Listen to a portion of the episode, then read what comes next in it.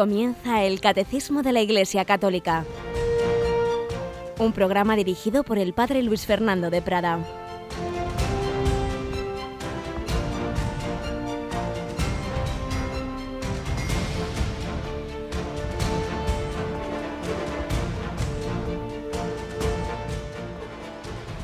Muy buenos días, querida familia de Radio María. Entramos en el miércoles santo, tocamos ya el triduo pascual.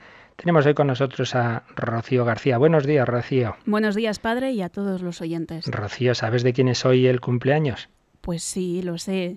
Pues dilo, díselo a nuestra querida audiencia. Como hemos dicho en los informativos a las 7 de la mañana del Papa emérito Benedicto XVI. Así es.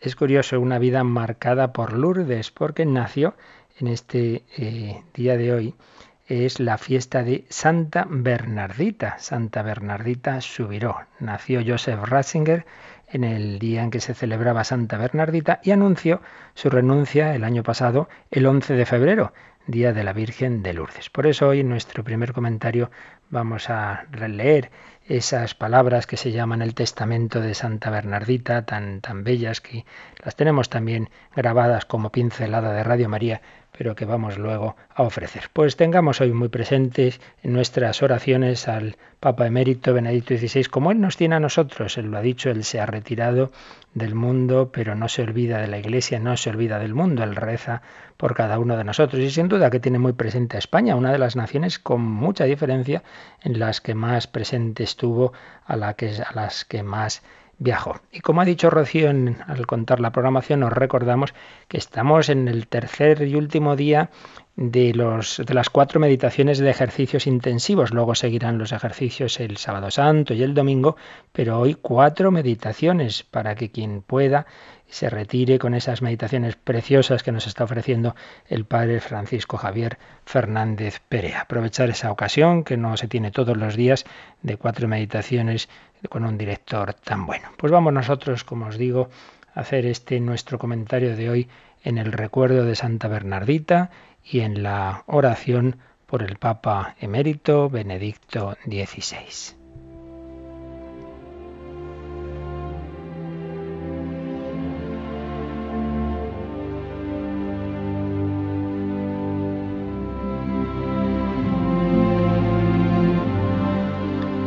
Bernardita Subirú, quien vio a la Virgen en Lourdes, tuvo una vida difícil, una vida realmente dura.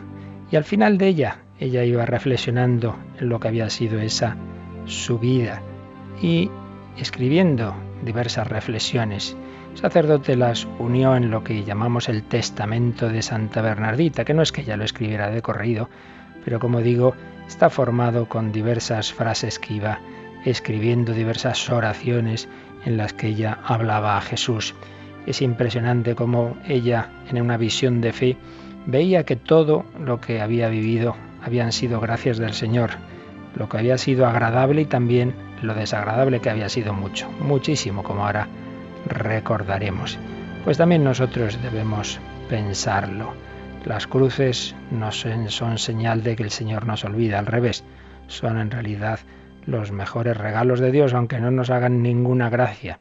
Madre Maravillas de Jesús, Santa Maravillas, una ocasión escribía una carmelita de uno de los carmelos fundados por ella y la felicitaba el día de su cumpleaños y le decía, le regalo, le deseo los mejores regalos de Jesús, es decir, cruces. Era su regalo de cumpleaños. Vamos a leer este llamado testamento de Santa Bernardita para pedir al Señor por su intercesión esa visión de fe. Escribía Bernarda María Subirú, por la pobreza en la que vivieron papá y mamá, por los fracasos que tuvimos, porque se arruinó el molino, por haber tenido que cuidar niños, vigilar huertos frutales y ovejas, por mi constante cansancio, te doy gracias, Señor. Te doy gracias, Señor, por el fiscal y el comisario, y por las duras palabras del padre Peiramal, el párroco que al principio no la creía. No sabré cómo agradecerte si no es en el paraíso por los días en que viniste, María, y también por aquellos en que no viniste, por la bofetada recibida y por las burlas y ofensas sufridas, por aquellos que me tenían por loca y por aquellos que veían en mí una impostora, por alguien que trataba de hacer un negocio, te doy las gracias, Madre. Por la ortografía que jamás aprendía, por la mala memoria que siempre tuve, por mi ignorancia y mi estupidez, te doy las gracias. Te doy las gracias porque si hubiese existido en la tierra un niño más ignorante y estúpido, tú lo hubieses elegido. Porque mi madre haya muerto lejos, por el dolor que sentí cuando mi padre, en vez de abrazar a su pequeña Bernardita, me llamó hermana María Bernarda. Te doy las gracias por el corazón que me has dado tan delicado y sensible y que colmaste de amargura. Porque la madre Josefa anunciase que no sirvo para nada, por el sarcasmo de la madre maestra, por su dura voz, por sus injusticias, por su ironía y por el pan de la humillación. Te doy las gracias. Gracias por haber sido como soy, porque la Madre Teresa pudiese decir de mí, jamás le cedáis lo suficiente. Doy gracias por haber sido una privilegiada en la indicación de mis defectos y que otras hermanas pudieran decir, qué suerte que no soy Bernardita. Agradezco haber sido la Bernardita la que amenazaron con llevarla a la cárcel porque te vi a ti, madre. Agradezco que fui una Bernardita, tan pobre y tan miserable, que cuando me veían la gente decía, ¿esa cosa es ella? La Bernardita que la gente miraba como si fuese un animal exótico. Por el cuerpo que me diste, digno de compasión y enfermo, por mi enfermedad, que arde como el fuego y quema como el humo, por mis huesos podridos, por mis sudores y fiebre, por los dolores agudos y sordos que siento, te doy las gracias, Dios mío. Y por el alma que me diste, por el desierto de mi sequedad interior, por tus noches y por tus relámpagos, por tus rayos, por todo, por ti mismo, cuando estuviste y cuando faltaste, te doy las gracias, Jesús.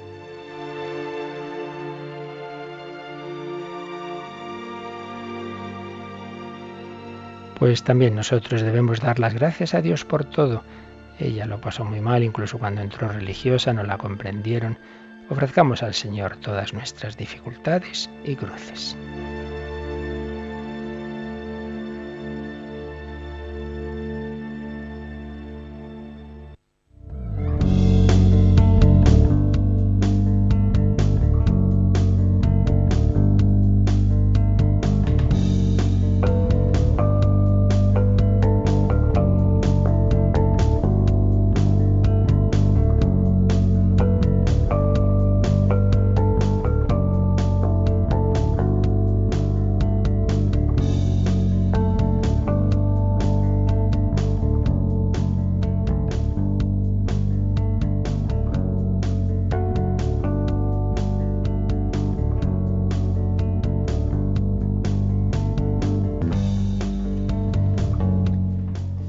Pues vamos adelante. Os recuerdo que estábamos tratando de la transmisión de la revelación divina. Habíamos hablado de la tradición apostólica, de esos dos cauces de transmisión de la verdad revelada por Dios, que había culminado en Jesucristo, que son la tradición y la Sagrada Escritura. Y estábamos en la interpretación del depósito de la fe. Depósito de la fe, lo que Dios nos ha dicho no lo ha dejado ahí perdido a la interpretación de cada cual distinta a la del otro y sin saber al final quién tiene razón, sino que se lo ha confiado el Señor a toda la Iglesia, a la Iglesia universal.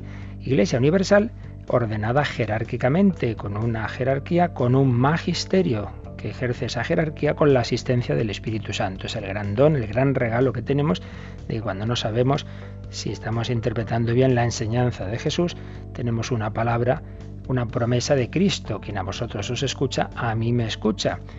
La Iglesia en su universalidad, la jerarquía, los sucesores de los apóstoles unidos al sucesor de Pedro, no nos van a engañar, así lo ha prometido Cristo. Y particularmente quien tiene esa jurisdicción universal, quien tiene, digamos, concentrada en sí la universalidad de la Iglesia, que es el sucesor de Pedro, tiene ese carisma que Dios le ha dado de poder enseñarnos con esa palabra autorizada, no como persona individual, como persona individual es como cualquiera de nosotros que se puede equivocar y pecar, como pecó San Pedro, pero en cuanto Papa en cuanto pastor de la Iglesia Universal, si nos enseña en las materias de fe y de moral eh, de una manera eh, autoritativa, sabemos que ya no es Él, es Pedro, y sobre esta piedra edificaré mi iglesia, te daré las llaves del reino de los cielos, y lo que atares en la tierra quedará atado en el cielo.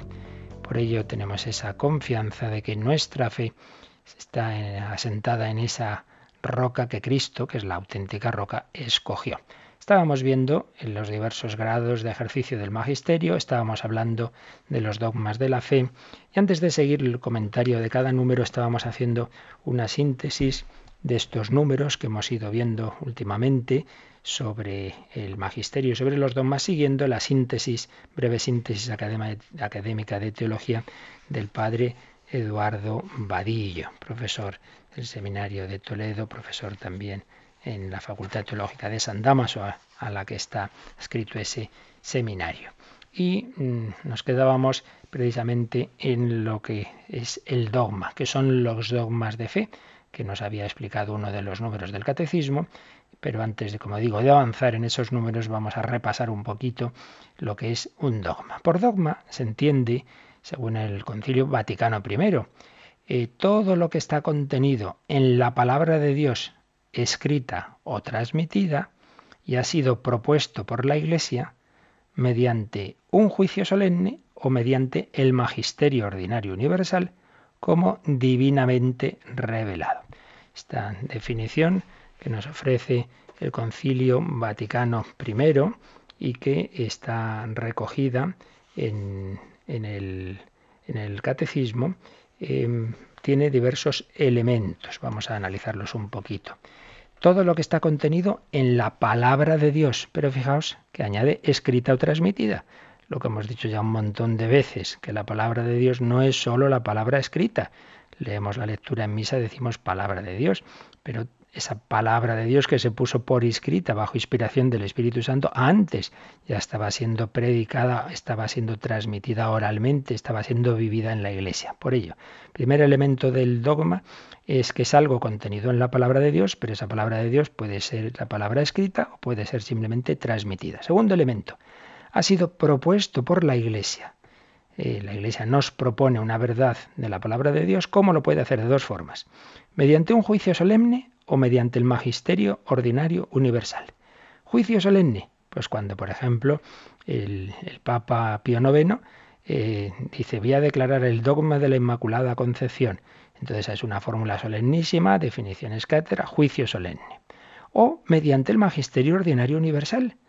El Papa y los obispos del mundo, todos ellos estaban enseñando, ella antes de esa misma definición, que María era Inmaculada o los obispos del mundo estaban enseñando que María estaba asunta en los cielos en cuerpo y alma. El Papa y los obispos lo enseñaban. En un momento dado, el Papa Pío XII consulta a todos los obispos. Se enseña en su diócesis como algo recibido de la tradición que María está asunta en el cielo en cuerpo y alma. Sí, sí, sí, se enseña. decide hacer también entonces un acto solemne. Pero ya antes, ya antes estaba propuesta esa verdad esa verdad de fe como algo enseñado, como algo recibido de la tradición. Por tanto, puede ser juicio solemne o puede ser magisterio ordinario universal. Y finalmente la Iglesia lo propone como divinamente revelado. Es de ese primer grupo de verdades que ayer hablábamos. Hablábamos de tres tipos de enseñanzas de la Iglesia. Uno, las verdades que están claramente en la revelación. Dos, las que no están de manera directa, explícita, pero están tan unidas con ellas, tienen un vínculo lógico, histórico, teológico tan claro que unas dependen de otras. Entonces también la Iglesia las puede proponer definitivamente, pero en ese caso no, son, no las propone como algo divinamente revelado porque no están de una manera explícita en la revelación. Pues bien, el concepto estricto de dogma se reservaría al caso de aquellas que están eh, divinamente reveladas. Luego estaba el tercer grupo de enseñanzas de otras verdades que la Iglesia todavía no define de una manera definitiva pero que estamos también obligados a un asentimiento interno porque el, Señor nos ha pedido esa, esa fe y esa confianza en su iglesia, no solo cuando hace esos actos solemnes. Señala el profesor Vadillo que lo que acabamos de decir, que no se suele emplear el término dogma para todas las enseñanzas infalibles, hay enseñanzas definitivas infalibles, pero que no tratan de esas verdades divinamente reveladas, sino que se suele además tender a reservarlo para las propuestas de manera solemne, aunque en el concepto de dogma hemos dicho que también entras las que se proponen en el día a día, en ese magisterio ordinario, generalmente hoy día se reserva más bien para las que se han propuesto de manera solemne. Y luego hace unas referencias que vienen bien en nuestro contexto cultural, que em, el hablar de dogmas, claro, implica una concepción del conocimiento que hoy día pues está en crisis. En un mundo de relativismo parece que eso de decir hay verdades absolutas hay verdades seguras hay verdades que no cambian todo eso choca a nuestros oídos posmodernos relativistas. Ciertamente la noción de dogma implica un contenido de verdad permanente. Por ello todas aquellas corrientes que ha habido siempre eh, de tipo filosófico religioso que que reducen la, la revelación a una experiencia religiosa humana que luego cada uno la expresa conforme a sus categorías mentales, pues ese tipo de planteamientos, claro, consideran los dogmas simplemente como una interpretación humana, cambiante, de fenómenos religiosos. Esto es muy antiguo, ¿eh? Las raíces ya se pueden encontrar en filosofías neoplatónicas del, del siglo IV, pero sobre todo se ha ido difundiendo en los últimos siglos, desde los planteamientos liberales de un teólogo y filósofo protestante Schleiermacher, y renovada en la corriente teológica de principios del siglo XX que se llamó el modernismo, que el Papa San Pío X condenó en la encíclica, Pascendi. Pero de una y otra forma esto reaparece bajo distintos nombres o sin nombre, pero está ahí esas, esas teorías siempre relativistas y por eso el Papa Pablo VI pues que tanto luchó después del Vaticano II para su correcta interpretación y aplicación, pues ordenó que se publicara una declaración de la Congregación para la Doctrina de la Fe, se llama Mysterium Ecclesiae. Y ahí ese, este documento, que tiene esa aprobación, como digo, del Papa Pablo VI, se nos recordaba que el significado mismo de las fórmulas dogmáticas es siempre verdadero y coherente consigo mismo dentro de la Iglesia, aunque pueda ser aclarado más y mejor comprendido pues decimos que Dios es uno en esencia, por ejemplo, y trino en personas. Mire, eso va a ser verdad siempre. Otra cosa es que cada vez lo podamos entender mejor, que podamos profundizar en una verdad, profundizarla así, explicarla mejor sí, pero de manera que sea contrario a lo que se había explicado antes, no. No, porque la Iglesia cuando hace ese tipo de definiciones cuenta con esa asistencia del Espíritu Santo para interpretar correctamente la revelación, lo que sin esas palabras la revelación de Dios nos ha enseñado sobre Dios y se ha propuesto así en un concilio, en una definición dogmática, etcétera, eso sigue siendo verdad siempre, aunque evidentemente, repito, eh, se pueda ir profundizando en ello, se pueda entender cada vez mejor pero no en esos planteamientos relativistas que vienen a decir que nunca se puede manifestar la verdad, sino solo ciertas aproximaciones mudables que, de alguna manera deforman o alteran la, verdad, que solamente de manera indefinida eh, se acercan a ella. Aquí, de fondo, pues es necesario lo que en filosofía se llama el realismo cognoscitivo, es decir, que el hombre es capaz de conocer la verdad y expresarla. Claro, si partimos de un planteamiento eh, más bien subjetivista, que, que no, que no podemos conocer la verdad, no podemos conocer la esencia de las cosas, solo la apariencia, un poco en la línea del filósofo alemán Immanuel Kant, pues entonces ya se acabó. Si no podemos conocer cualquier realidad del mundo, menos vamos a poder conocer a Dios, pero no es verdad. Una cosa es que nuestro conocimiento sea limitado, sea pequeño, sea pobre, y otra cosa es que es suficiente para conocer lo, esencial de la verdad y máxime si contamos con la asistencia del Espíritu Santo. Dice esa declaración Mysterium Fidei, las fórmulas dogmáticas de la Iglesia emplean conceptos que la mente humana percibe de la realidad en la experiencia universal y necesaria, y lo expresa con palabras tomadas tanto del lenguaje popular como del lenguaje culto. Es decir, el magisterio de la Iglesia, para expresar verdades que estaban en la Escritura, ha usado muchas veces términos bien del lenguaje popular, bien del lenguaje filosófico, del lenguaje más culto, por ejemplo, esencia y personas, sustancia y accidentes, pero son palabras, nos decía esta declaración, que reflejan conceptos que la mente humana percibe de la realidad. No son cosas ahí puramente subjetivas.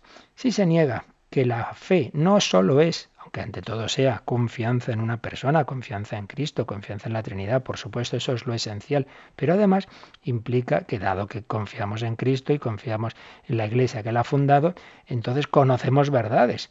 Si se niega ese aspecto cognoscitivo de la fe, si se piensa que la fe es solo una relación fiducial con Dios, pues yo me fío de Dios, pero, pero no, no aprendo nada, pues no, no, no es verdad estamos negando un aspecto importante de la revelación. Dios nos enseña verdades, nos enseña verdades sobre Él mismo, sobre nosotros, sobre la vida, sobre el más allá, sobre cómo debemos actuar. No podemos eh, dejar de lado todas esas enseñanzas. Y así lo ha hecho la Iglesia desde el principio. Podríamos decir que las fórmulas dogmáticas más antiguas son los símbolos de fe. Los credos que decimos inicialmente eran símbolos bautismales, en forma de preguntas y respuestas, como un signo para reconocerse en la Iglesia. ¿Tú qué crees de Cristo? Creo que es el Hijo de Dios, Dios de Dios, luz de luz, etc. Por eso los símbolos son esencialmente eclesiales, eclesiales. Y el símbolo podríamos decir que no solo manifiesta la unidad de la fe, sino que contribuye a producirla. Pues al repetir el símbolo, al decirlo, al proclamarlo en alto, va entrando en nuestros oídos, va reforzando esa nuestra fe, dice San Pablo en Romanos 10, 17, que la fe viene por el oído, por el oído.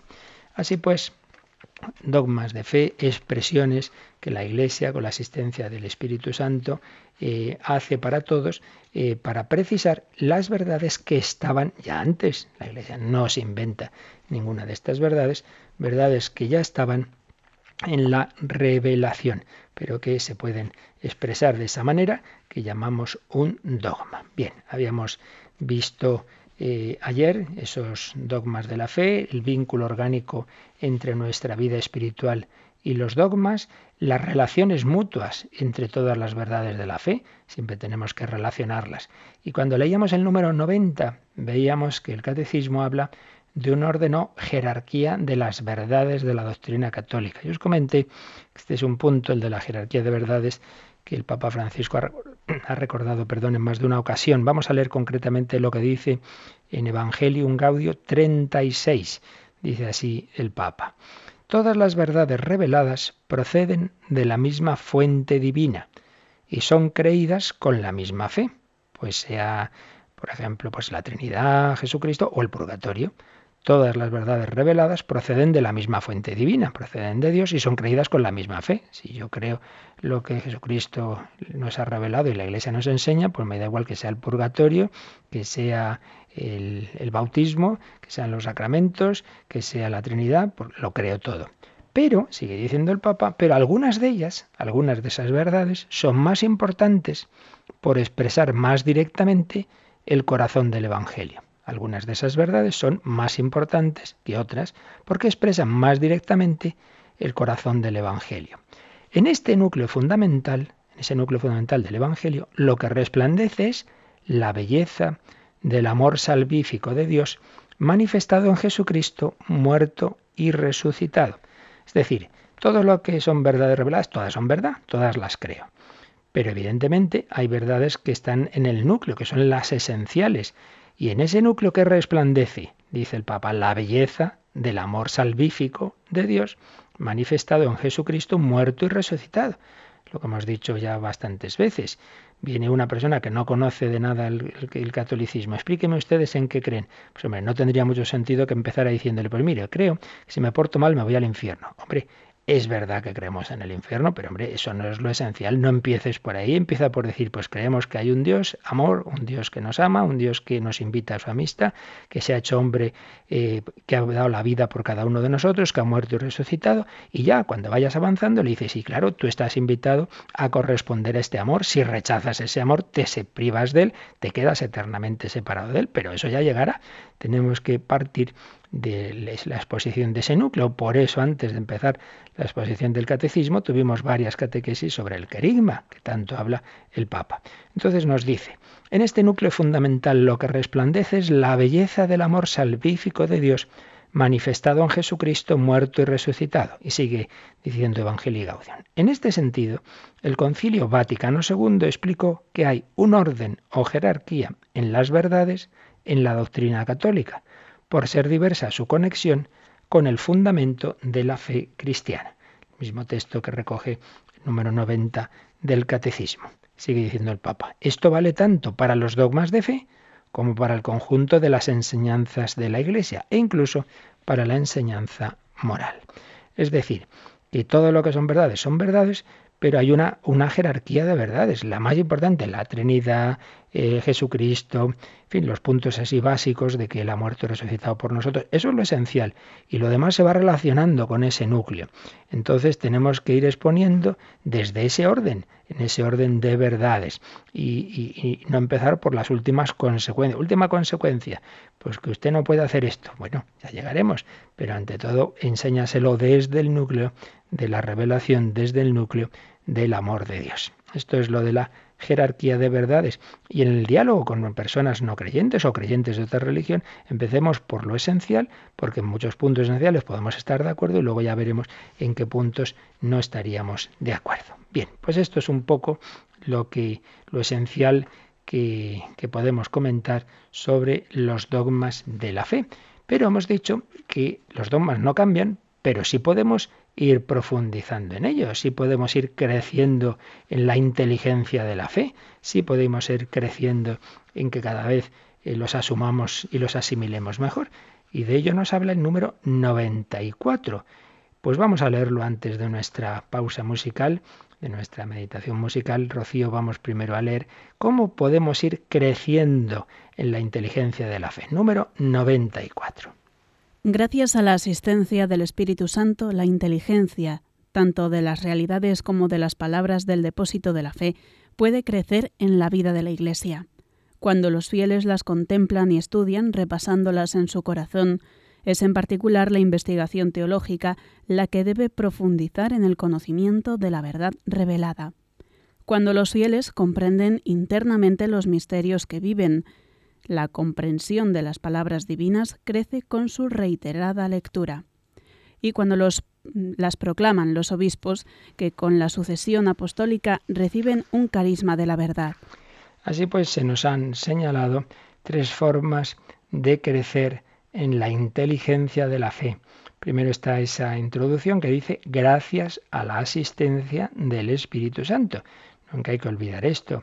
La revelación no es que fuera una cosa, un libro que quedó ahí, eh, un depósito ahí muerto y ahora ya apañaroslas como queráis. No, no, no. Cristo vivo, resucitado y el Espíritu Santo siguen actuando en la Iglesia. La tradición es algo vivo y la Iglesia es un, organismo vivo eh, movido por el Espíritu Santo que va asimilando poco a poco toda la revelación.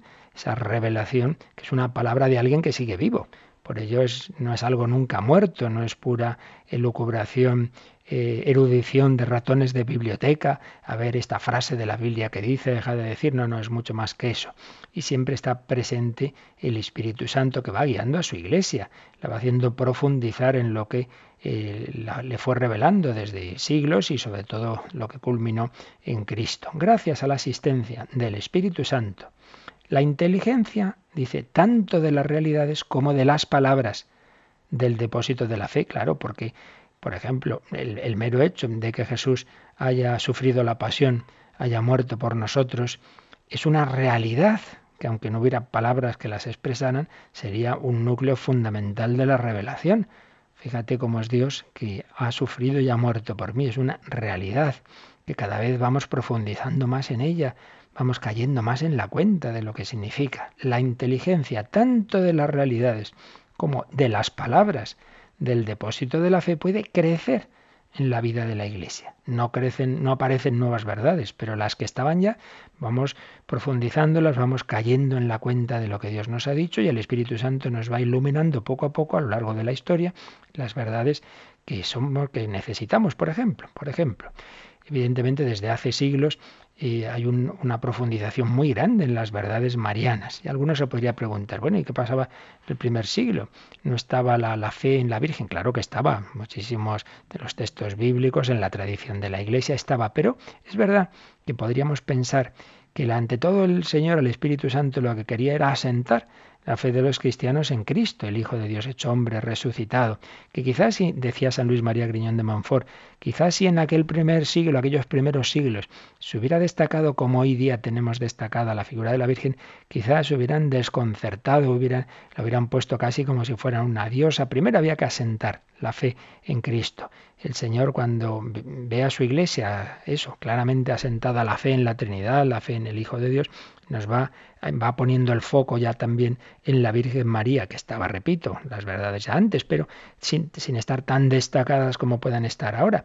Hay una revelación progresiva, poco a poco, no podemos como en la catequesis o en la enseñanza, sin ir más lejos, en cualquier escuela, pues claro, tiene que haber un primero de primaria y un segundo y un tercero, no puedes explicar todo en el primer curso. Pues tampoco el Señor en el primer siglo nos insiste en todo de la misma forma. Vamos profundizando en ello.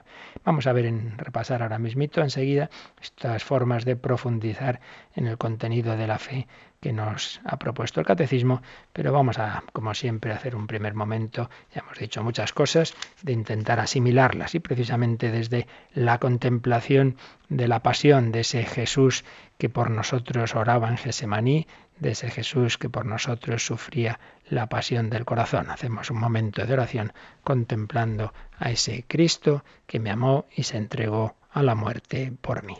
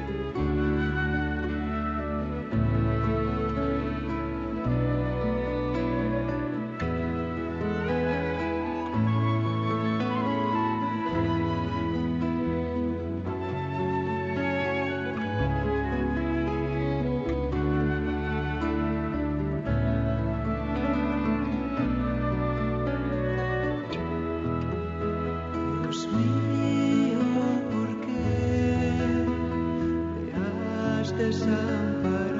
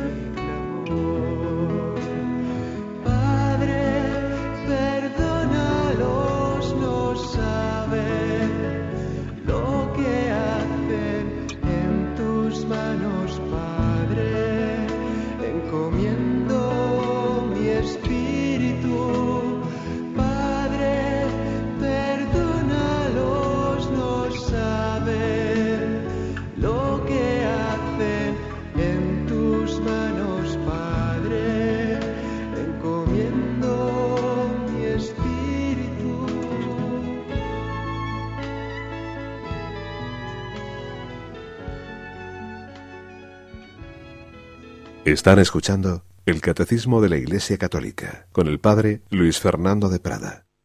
Pues seguimos con esta profundización en los dogmas, en las verdades de la fe. No cambian, pero las vamos entendiendo, las vamos relacionando.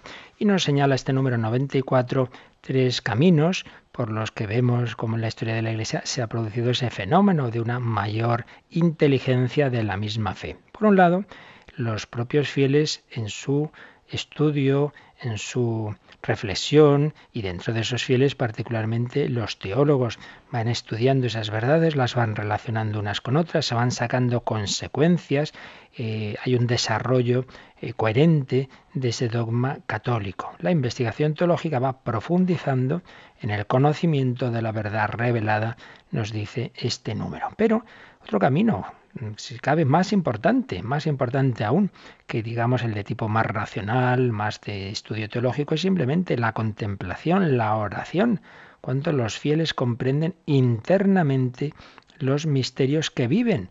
Uno vive esa relación con Cristo, la relación con la Virgen María, uno va viviendo los sacramentos, etcétera, y esa vivencia se transforma, se va, mm, digamos, haciendo cada vez más reflexiva y se convierte también en una reflexión doctrinal.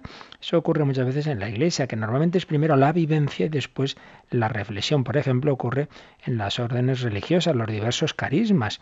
Primero, San Francisco de Asís empieza a vivir algo y después con el tiempo eso, digamos, se plasma en lo que hoy llamamos pues, una espiritualidad franciscana. Y muchas veces esa espiritualidad lleva a una reflexión teológica con unos determinados acentos, como la espiritualidad ignaciana lleva a otra escuela teológica con otros acentos, como la espiritualidad dominicana lleva a una reflexión teológica con otros acentos.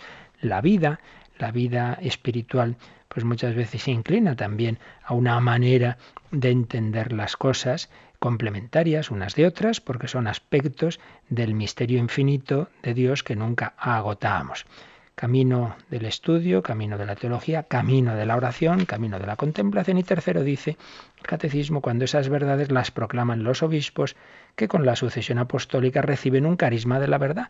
El propio magisterio cada vez también va entendiendo mejor, profundizando más en esas verdades que siempre han estado ahí, pero que cada vez se van eh, entendiendo mejor, se van relacionando mejor.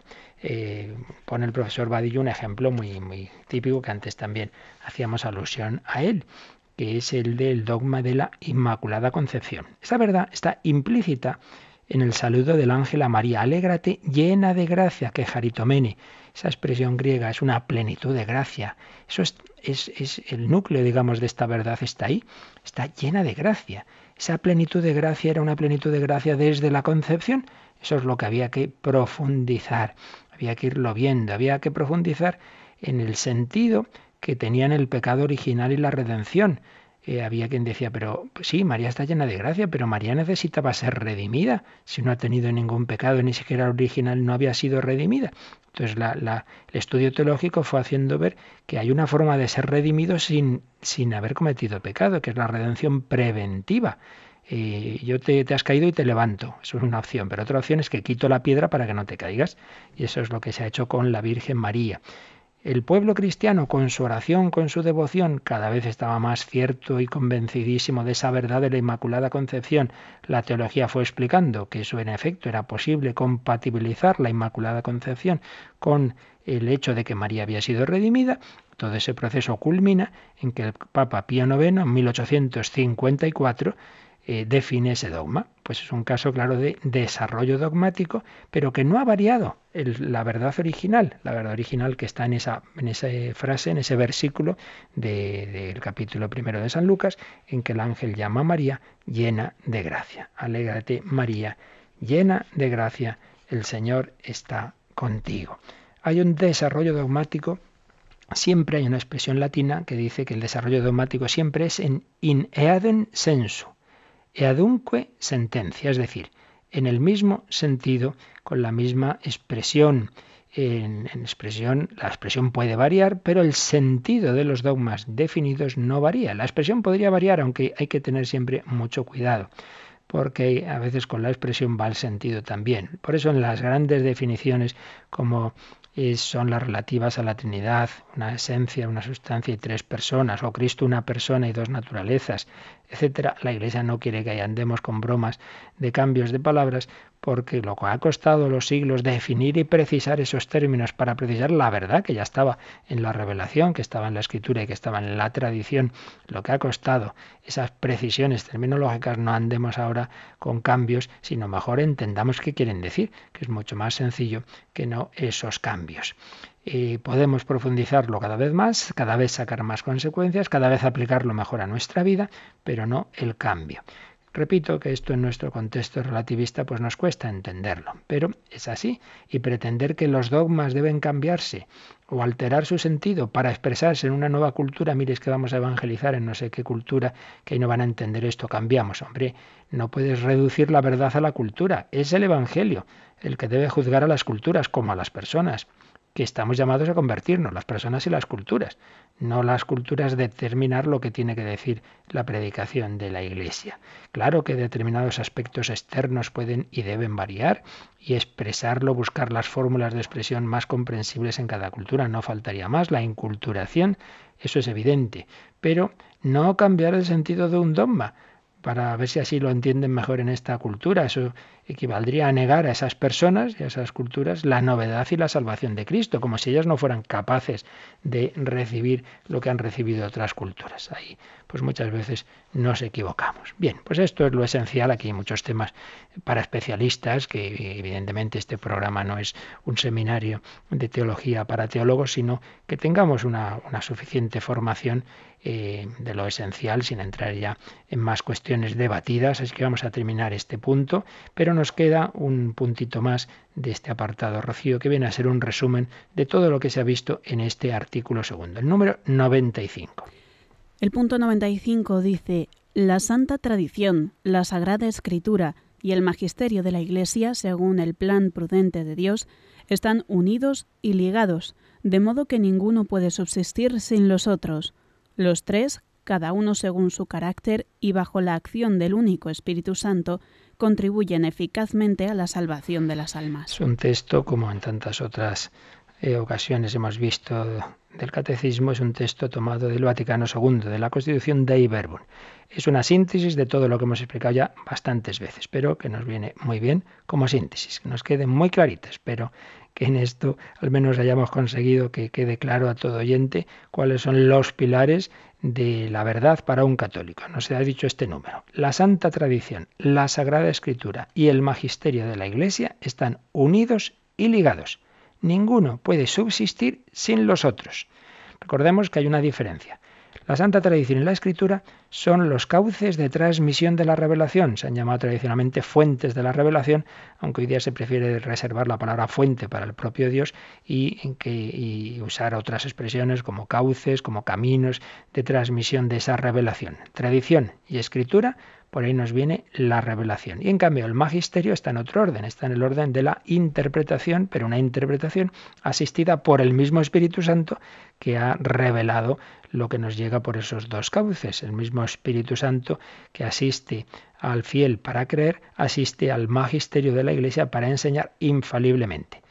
Tradición y escritura y magisterio de la Iglesia, unidos y ligados uno no puede subsistir sin los otros. No tiene sentido el, un magisterio que prescinda de escritura y tradición, porque lo que el magisterio enseña es lo que está en esas fuentes, en esos cauces, como queramos decir.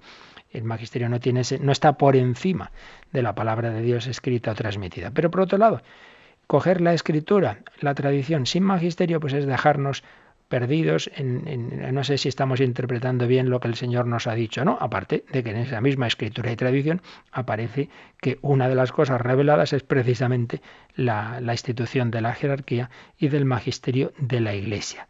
Uno no puede subsistir sin los otros. Vamos a recordar algo también que ya habíamos dicho y que puede quedar bien como puede ser útil, digo, como, como resumen para que tengamos claras las cosas para nosotros mismos y para el diálogo con los demás. Cualquier ciencia hay que tener claro cuál es al final el criterio, el principio de verificabilidad, es decir, yo cómo sé si lo que yo estoy pensando es verdad o no. Evidentemente, en las ciencias empíricas, pues, el principio es de tipo empírico. Es un experimento que yo pueda hacer en el laboratorio, que esto se pueda luego expresar en una fórmula matemática, que la pueda comprobar cualquier científico en otro lugar. Bien, eso a nivel empírico. Pero a nivel, en el nivel que estamos hablando, en, otro tipo de ciencias, las ciencias humanistas y concretamente en la teología, podríamos, y la filosofía, podríamos hablar de tres posibles principios. Uno, el racionalista. Pues será verdad lo que la razón puede demostrar. Bien, pues sería un principio racionalista que reduce las verdades únicamente a las que el hombre puede demostrar con su razonamiento, un razonamiento de tipo filosófico. Segundo, el principio que, inaugura fundamentalmente Lutero, que es, no, no, la verdad es lo que está en la Biblia, lo que está en la Escritura, interpretado por cada fiel cristiano, que él piensa que cada fiel cristiano tiene la suficiente asistencia del Espíritu Santo para esa correcta interpretación, es decir, el principio de, del libre examen de la Escritura. ¿Qué ocurre aquí de estos tres puntos que hemos dicho, tradición, escritura y magisterio, que se queda con uno? Se queda solo con la Escritura. La tradición la ve como algo meramente humano, no la ve como algo, como un cauce de transmisión de la misma revelación divina y, lo mismo, el magisterio lo ve como algo que de los hombres y por tanto se queda solo con la escritura. Pero claro, la escritura interpretada por cada uno, al final resulta que casi viene a ser como el principio anterior, porque al final es verdad lo que a mí me parece que dice la escritura. Y por ello, pues ha ocurrido que desde Lutero hasta aquí han surgido miles y miles de posibles interpretaciones de la escritura, porque no hay ese criterio objetivo de interpretación. Principio racionalista, lo que dice mi razón, principio protestante, el libre examen de la escritura, eh, uno de estos tres pilares, principio católico, es la verdad lo que es la fe del pueblo entero de Dios, la fe, la revelación que Dios ha dado al pueblo de Dios, no solo a mí individualmente, sino a la Iglesia universal, interpretada auténticamente, es decir, con la autoridad de Cristo, por su magisterio. La fe entregada a todo el pueblo de Dios por la Escritura y la tradición y interpretada auténticamente por su magisterio. Contamos con esos dos cauces de recepción en la Iglesia Universal de la verdad, escritura y tradición, y contamos con la asistencia del Espíritu Santo al magisterio de la Iglesia para su correcta interpretación. Esos son nuestros principios de decir esto es verdad o esto es mentira. A ver, ¿qué dice la Escritura, qué dice la tradición, qué dice el magisterio sobre esta interpretación? Ahí sí que lo tenemos mucho más fácil que simplemente lo que yo veo que me dice a mí la Escritura o simplemente lo que mi razón elucubra. Eh, el Señor nos ha dado para las cosas, claro, importantes, que son tan importantes que son las que nos pueden llevar o no a la salvación, pues esas garantías, esas certezas de cuál es la verdad. Por ello, en vez de tomarlo como algunos, como limitaciones, como imposiciones, lo tenemos que tomar como lo que es regalos de Dios, que más regalo que el conocer la verdad con certeza y no quedarnos ahí perdidos de saber cuál es la verdad del hombre, la verdad de Dios, cómo tengo que actuar, qué tengo que hacer para heredar la vida eterna, que preguntó el joven rico a Jesús. Pues ahí lo dejamos, queridos amigos. Aquí lo dejamos, acaba este artículo que nos quedan los números de resumen que ya veremos en un próximo día. Y como siempre, unos últimos minutitos, por si queréis alguna consulta, alguna cuestión, pues ahora la podéis hacer.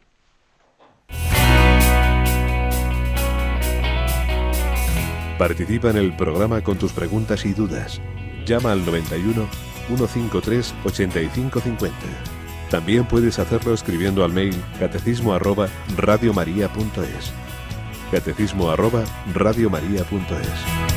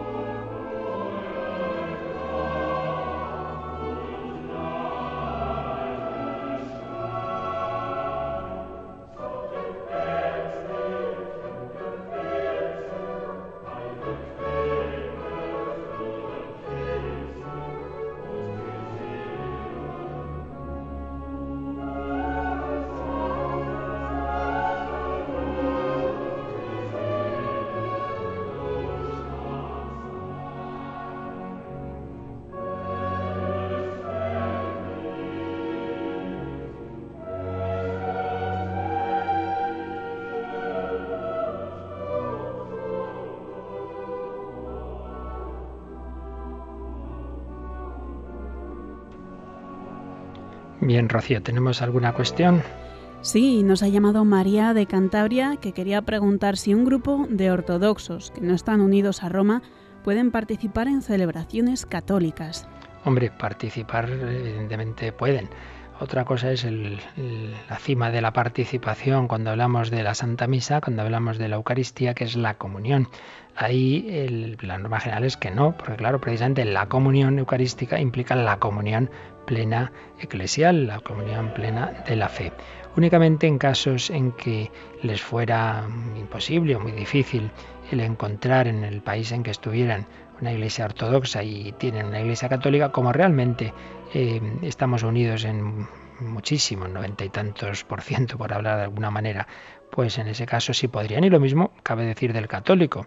Uno está en un país ortodoxo, busca una iglesia católica, no la encuentra, asiste a la celebración de, de la Santa Misa, como lo hacen ellos en sus ritos, y dado que no ha encontrado la posibilidad de la misa católica, podría comulgar en esa situación excepcional. Pero en principio, la comunión, la comunión eucarística, implica que uno está en plena comunión, también de fe, de doctrina, de disciplina, lo cual vale también para nosotros. Si uno está en pecado, pues no puede comulgar, porque no está en plena comunión.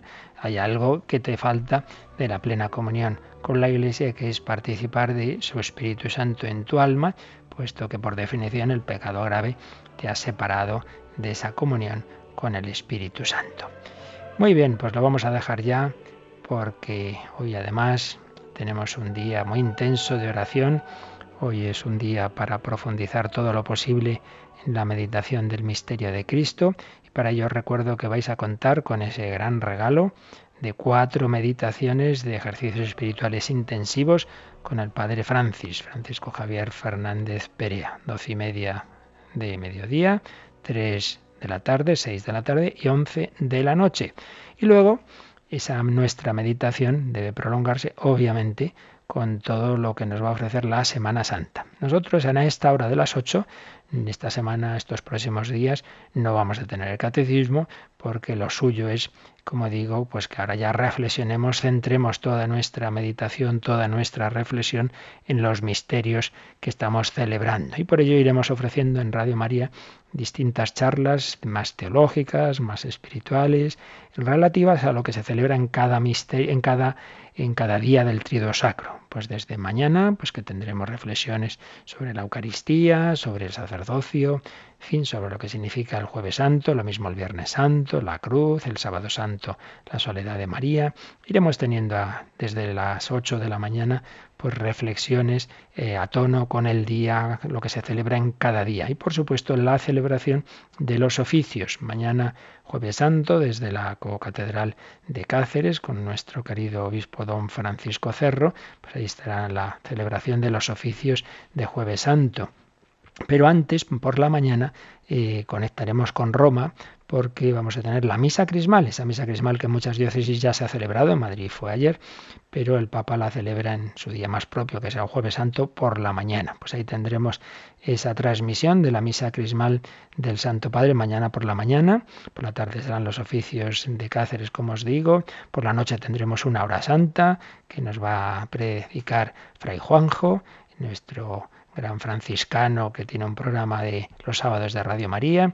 El Viernes Santo pues tendremos los oficios del Papa, el Via Crucis del Coliseo del Papa, etcétera. Podéis ver en la página web de Radio María todo lo que está previsto de las celebraciones de estos días y también las iremos anunciando poco a poco. Pero que sepáis que en estos días pues suspendemos muchos programas habituales para concentrarnos en vivir mejor el trido pascual y el sábado santo habrá una nueva meditación a las 4 de la tarde sobre de los ejercicios intensivos y el domingo por la tarde las dos últimas meditaciones a las 4 y a las 6 antes por la mañana habrá sido la transmisión de la misa pascual y de la bendición Urbi et Orbi. Pues quedamos unidos en la oración a vivir santamente estos días los más importantes del año. Se lo pedimos así al Señor, pedimos su bendición para vivir bien este triduo pascual. La bendición de Dios Todopoderoso, Padre, Hijo y Espíritu Santo, descienda sobre vosotros. Santa Semana Santa.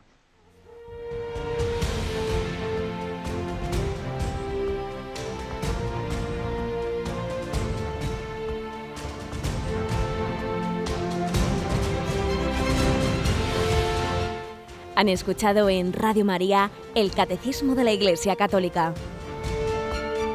Un programa dirigido por el Padre Luis Fernando de Prada.